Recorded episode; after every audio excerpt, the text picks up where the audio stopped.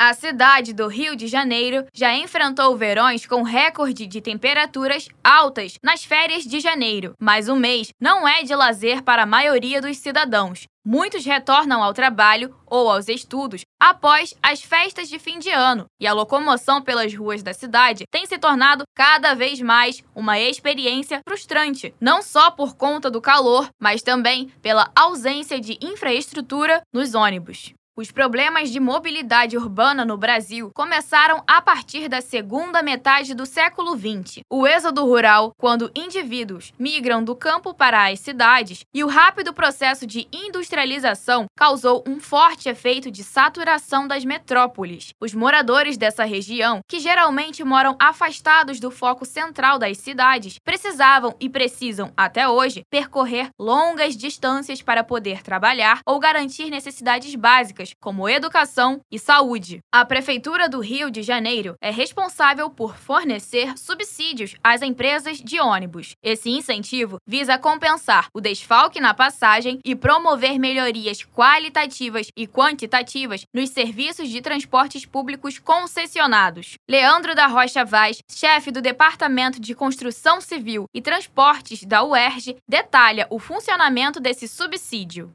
é o seguinte, o, as empresas alegam que o custo da passagem ela não é suficiente para pagar as despesas dela, né? O custo fixo, pagar funcionário, ou a manutenção dos ônibus, e aí a passagem teria que ter um valor maior. Então, o Estado, o governo, o que eles fazem? Eles mantêm o valor da passagem no valor acessível à população e pagam a diferença para as empresas. Mas, ainda que a prefeitura arque com a despesa, a insatisfação populacional com os ônibus é recorrente e vem piorando. Os empecilhos se alargam e geram inconvenientes aos setores sociais, como o de transporte. Leonardo Braga, estudante de teatro na Unirio, com aulas ativas em janeiro, conta que se locomove com ônibus com frequência, mas reclama que os transportes que o deslocam para a faculdade estão quentes. Ele relata que a superlotação no transporte público e a falta de infraestrutura dos ônibus implicam, de certa forma, no aumento de seu uso por carros de aplicativos ou o Movit, aplicativo de mobilidade urbana com foco em informações de transporte público e de navegação. Eu não sei se eu não sei se posso dizer que ele é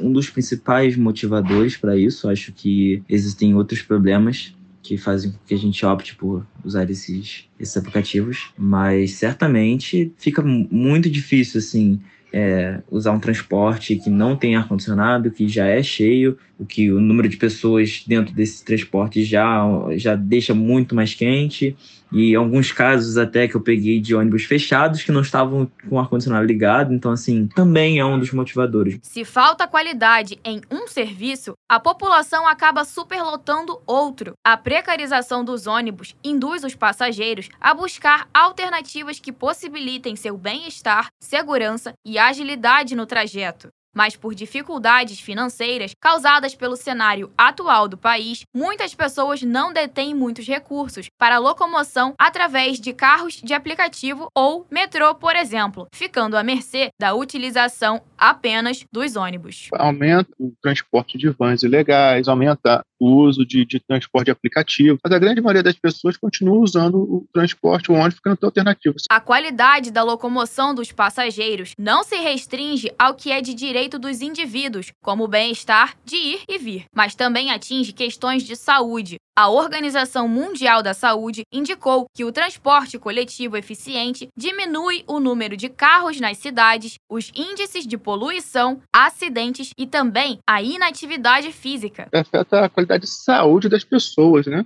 A mobilidade urbana, ela vai continuar, os ônibus vão continuar trafegando, né? Em função de muitas linhas não terem ar-condicionado, a população busca outros meios que têm ar-condicionado, como metrô e trem. Para atingir patamares melhores na condução dos passageiros do Rio de Janeiro, uma cidade quente e que comporta muitas pessoas, é necessário que medidas sejam tomadas agregar veículos modernos às empresas de transporte, democratizar o seu acesso e aumentar a possibilidade de escolha dos passageiros para que possam escolher melhor suas opções de viagem. Está faltando é a prefeitura, o Estado, cobrar e fiscalizar mais as empresas, porque é direito cidadão e a obrigação das empresas trafegarem com ar-condicionado. É, muitas empresas, nesse período de férias escolares, diminuem a frequência de ônibus e põem os ônibus para circular de janela aberta, o que não pode. Então, o Estado tem que entrar, tem que ter uma ação mais forte para que isso reduza a incidência. Porque, na verdade, o que está acontecendo é uma grande falta de respeito com a população. Do Rio de Janeiro para a Rádio UERJ, Maria Eduarda Oliveira.